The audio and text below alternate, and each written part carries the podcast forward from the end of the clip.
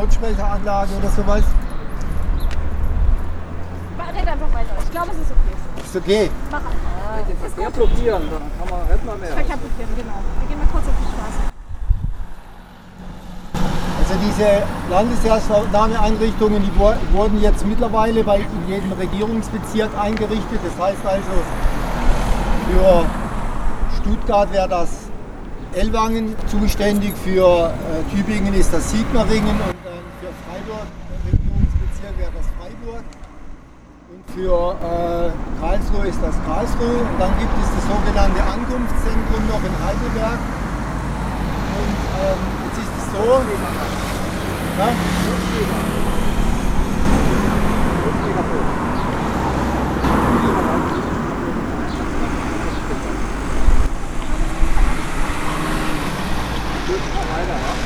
ich versuche mal, ob man da nicht was, äh, was Besseres. Äh, Mach doch einfach den Beitrag Mach doch einfach einmal zu Ende. Genau, mach einfach einmal zu Ende. Und dann Okay. Radio Okay, zu Ende, oder? Also komm, du machst jetzt das Radio zu Ende. Okay, also und diese Neustrukturierung, äh, es sieht so aus, es gibt jetzt vom äh, baden-württembergischen Rechnungshof zum Beispiel, der hat es durchgerechnet, wann wird denn so ein Lager oder so eine Einrichtung äh, für sie rentabel, effektiv. Die kommen zu dem, äh, zu dem Schluss, dass eine Unterbringung unter 1000 Personen in solchen Einrichtungen überhaupt nicht rentabel wäre. Sie rechnen das sozusagen streng mathematisch durch und äh, auch ein bisschen so mit diesem industriellen Gedanken, wie kann man äh, die Leute relativ schnell durch das Asylverfahren schleusen, äh, wie kann man sie sozusagen voneinander trennen, wer kommt aus einem sicheren Herkunftsland, wer kommt äh, nicht aus einem sicheren Herkunftsland, wer hat eher die Chancen äh, äh, nach der geltenden Gesetzgebung äh, bleiben zu können und wer nicht. Wir haben jetzt, ich mache jetzt mal einen kurzen Sprung, wir haben jetzt mit dieser mit diesem Corona-Pandemie natürlich eine Situation, wo, wo im Prinzip diese Pandemie diese Lager in Frage stellt. Also da gibt es Widersprüche zwischen dem In- Infektionsschutzgesetz und der, und der Pandemie an sich und der Unterbringung. Und äh, diese Widersprüche sehen jetzt zum Beispiel für, für Freiburg so aus. Äh, da muss man dazu sagen, da hat das Regierungspräsidium Freiburg noch von allen Regierungspräsidien, was, was man so äh, verfolgen kann, noch, äh, noch gut reagiert. Also es sind viele Leute, die hier eigentlich normal sind, ausgelagert worden in die Jugendherberge nach Freiburg.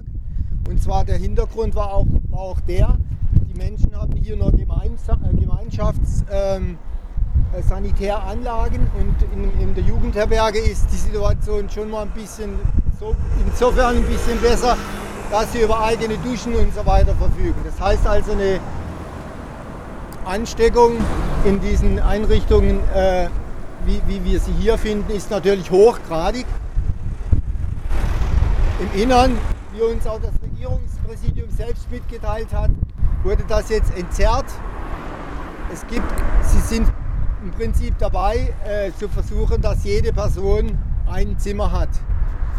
Wir wissen auch, dass es äh, Transfers gab in verschiedene Kommunen von Personen, äh, äh, die da auch zum Teil einen Antrag gestellt haben oder die eigentlich auch in die Kommunen äh, äh, weitergehen äh, dürfen. Also es, es gibt ja in Baden-Württemberg das sogenannte äh, dreigliedrige Aufnahmesystem. Das heißt also, die Erstaufnahme wäre an der Landeserstaufnahmestelle und ähm, dann kommt sozusagen eine, eine, eine, kommunale Unterbringung und dann eine Wohnung. Wir haben aber jetzt, das heißt jetzt aber für uns, wir haben uns die Frage gestellt, wie sollten das weitergehen mit dieser Corona-Pandemie, weil niemand weiß, wie das ausgeht. Und wir sind der Meinung, nicht allein nur jetzt wegen der Corona-Pandemie, diese Lager sind gescheitert und das gesamte äh, konservativ-politische Unterbringungskonzept von CDU und Grünen sind gescheitert.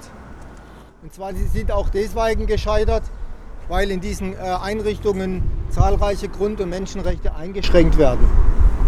So verfügt zum Beispiel, also man weiß, wenn man da reingeht oder wenn die Betroffenen reingehen, werden sie kontrolliert. Sie haben da drin nicht die Möglichkeit, selbst bestimmen, was sie, was sie essen dürfen, sondern sie müssen sozusagen in der Versorgungshalle, wie es heißt, gemeinschaftlich äh, werden sie dort verköstigt. Und äh, es finden zum Beispiel, also es fanden zumindest bislang in, der, in den Zimmern jeden Tag Kontrollen statt. Da hat man danach geschaut, ob irgendwelche äh, Heizgeräte, äh, ob irgendwelche Geräte da drin sind, wo die Leute vielleicht doch noch selber kochen können, äh, kochen und so weiter. Mittlerweile ist es auch so, auch das ist aufgehoben.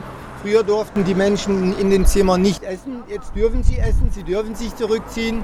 Es ist, also, ist alles auf den Kopf gestellt. Da zeigt sich eigentlich auch die gewisse Willkür, die da existiert. Also wir sind der Meinung, diese Eingriffe in die persönliche Freiheit und in die, äh, die persönliche Freiheitsrechte, die, die enden hier an, an dem Zaun und wir sind der Meinung, das muss sich ändern. Wir brauchen ein komplett anderes Asylsystem und ein komplett anderes Aufnahme, äh, Aufnahmerecht hier in der Bundesrepublik Deutschland. Vielleicht noch mal kurz was zu Ellwangen. Ellwangen, äh, das Regierungspräsidium in Ellwangen ist mit der Situation komplett anders umgegangen. Wir haben jetzt in Ellwangen die Situation, dass 250 Personen, also Flüchtlinge, in der Landeserstaufnahmeeinrichtung an Corona infiziert sind.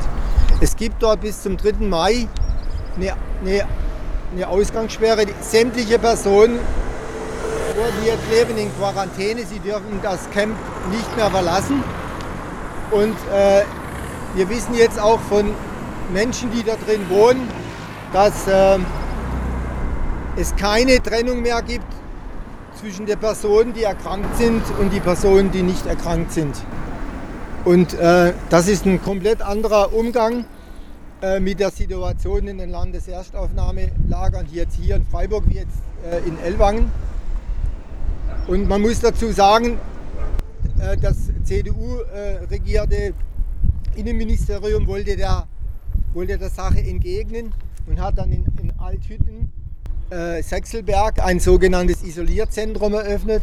Da haben 60 Personen drin Platz und dann hat man gedacht, ja gut, wenn jetzt irgendwelche Personen in den Einrichtungen krank werden, dann bringt man sie dorthin und dann wieder zurück. Aber dass so viele Leute erkranken, damit ist nicht gerechnet worden. Es sind, das muss man auch dazu sagen, nicht nur Geflüchtete erkrankt, sondern Leute, die da drin arbeiten. Es sind 20 Personen. Und das hat jetzt aber zur Folge, dass der Strobel die Bundeswehr gerufen hat. Und jetzt haben wir die Bundeswehr in Gingen, in Ellwangen und in Alt, Althütten, äh, Sechselberg im Lager drin. Und jetzt stellen wir uns natürlich die Frage, was werden da für Türen aufgemacht? Wie wird das weiter auf die Gesellschaft wirken? Und das ist auch mit ein Grund, warum solche Großlager hier verschwinden müssen. Also soweit mal. Ich schaue mal, ob wir mal eine Lautsprecheranlage noch organisieren können.